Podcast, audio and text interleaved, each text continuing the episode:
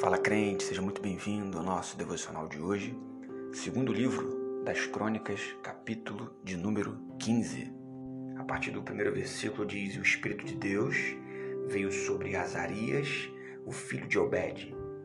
E ele saiu para se encontrar com Asa e disse-lhe: Ouve-me, Asa, e todo Judá e Benjamim.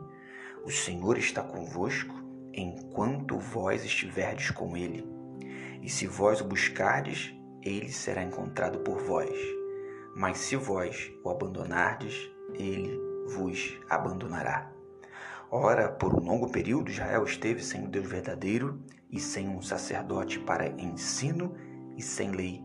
Porém, quando eles, na sua aflição, tornavam-se para o Senhor Deus de Israel e o buscavam, o acharam.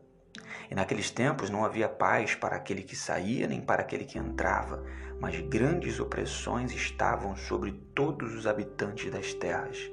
E nação contra nação e cidade contra cidade se destruíam, porque Deus os permitia com toda essa adversidade. Portanto, sede fortes e não fraquejem as vossas mãos, porque a vossa obra será recompensada. Interessante entendermos aqui a necessidade real a dependência do Espírito por parte do profeta, do Espírito Santo, para que o profeta fale de fato aquilo que vem do trono, da graça de Deus, do coração de Deus, que não seja um achismo, que não seja uma adivinhação, mas que seja de fato uma orientação, uma palavra dirigida pelo próprio Deus. Isso então impulsiona o profeta, ele chega diante do rei e diz: Olha só, vocês precisam me ouvir, o Senhor está com vocês a partir do momento que vocês decidirem estar com Ele. Ó, e se vocês buscarem, ele garante, vocês o acharão. Porém, se vocês o abandonarem, ele de fato vos abandonará.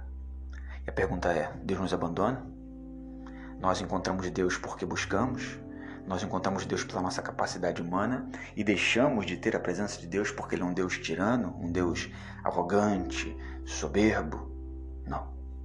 Justamente o contrário. Nós só o achamos por causa dele e ele jamais nos abandona, porque o texto faz questão de destacar: Deus se afasta daqueles que primeiro se afastam dele. Se nós decidirmos não nos afastar de Deus, ele garante a sua presença. Por um longo período de tempo, Israel esteve sem o Deus verdadeiro, ou seja, esteve é, imerso em idolatria e sem um sacerdote que os ensinasse e sem uma lei que fosse instrumento de base para o ensino. Porém, quando eles, na sua aflição, uma das ferramentas mais utilizadas para a manifestação da graça e da misericórdia de Deus, quando estamos em aflição, quando estamos em perigo iminente, uma das coisas que mais provoca em nós sinceridade é justamente a aflição e a sinceridade provoca em nós um coração aberto, sem, sem capa, sem máscara, sem artificialidade. Nós oramos e falamos com Deus de fato como nós somos, esse coração contrito Deus não despreza. Então diz que nesse tempo de aflição tornavam-se para Deus, o buscavam e o achavam. A nossa perspectiva humana traz uma ideia de, de falta de respeito, de falta de seriedade, de falta de temor, traz uma ideia de que quando as coisas estão bem nós não buscamos a Deus e quando as coisas estão muito complexas nós nos voltamos como os melhores dos crentes, oramos, jejuamos, buscamos. E isso muitas das vezes é uma relação muito humana, de egoísmo, uma relação onde não merecíamos ou não mereceríamos a presença desse Deus porque deveríamos estar com Ele de forma fiel em todo o tempo? Se de fato Deus pensasse como nós, muito provavelmente nós, esse Deus, na nossa mente, não atenderia estas orações e muito provavelmente não atenderia a oração de ninguém, porque a grande maioria, a maioria esmagadora das pessoas lembram-se mais profundamente de Deus em momentos de aflição e o buscam. Mas Deus é aquele que está disponível para aqueles que o buscam. Nação contra nação não havia paz. Grandes opressões aconteciam naquele momento. Por quê? Porque o povo estava afastado de Deus. Chegamos então ao final desse trecho, esse versículo muito conhecido, versículo de número 7. Portanto, sede fortes e não fraquejem as vossas mãos, porque a vossa obra será recompensada. Esse versículo, se utilizado de forma isolada, ele pode criar muitos problemas, trazendo a ideia superficial de que Deus recompensa qualquer tipo de obra ou qualquer tipo de esforço, porém é um contexto que a conclusão é essa. Mas a conclusão tem a ver com o Espírito de Deus que surge logo no versículo inicial.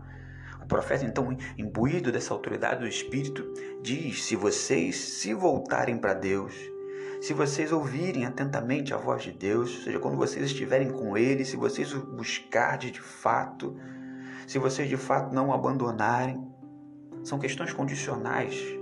Se na aflição de vocês, vocês se tornarem para o Senhor, porque os dias são maus, dias maus virão, acontecerão.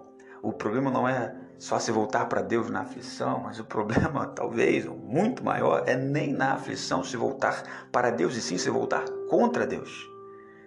Portanto, sede fortes. O mundo é mau, grandes opressões continuam acontecendo, cidades contra cidades, cidades se destruindo, o mundo está conturbado.